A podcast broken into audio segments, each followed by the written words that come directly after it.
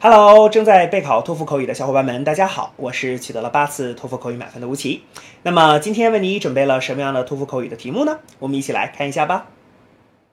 Do you agree or disagree with the following statement? Children should be required to learn practical skills in school, such as cooking or personal finance, in addition to academic subjects. Use details and examples to explain your opinion. Begin speaking after the beep. Um, well, I believe that children should be required to learn practical skills in school, such as cooking or driving.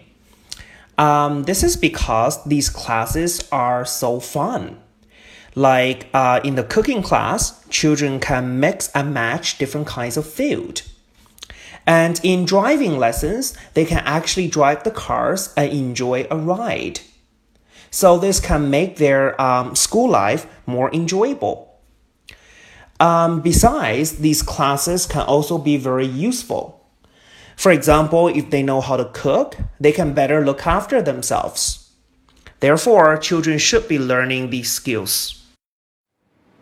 好的，那么以上呢就是我们今天啊所给出的这段 满分回答。接下来需要屏幕前的你做些什么呢？那就是要跟读和模仿这段录音。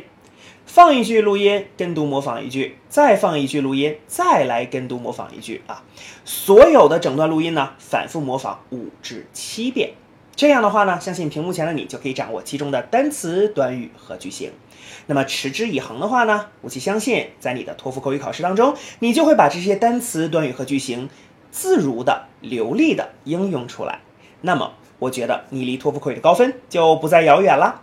同时，如果你喜欢这段视频呢，不要忘记帮我们按赞，或者是在你的社交媒体上去做转发，可以让更多的小伙伴来了解吴奇老师的脱口秀，并且加入到我们的备考大家庭中。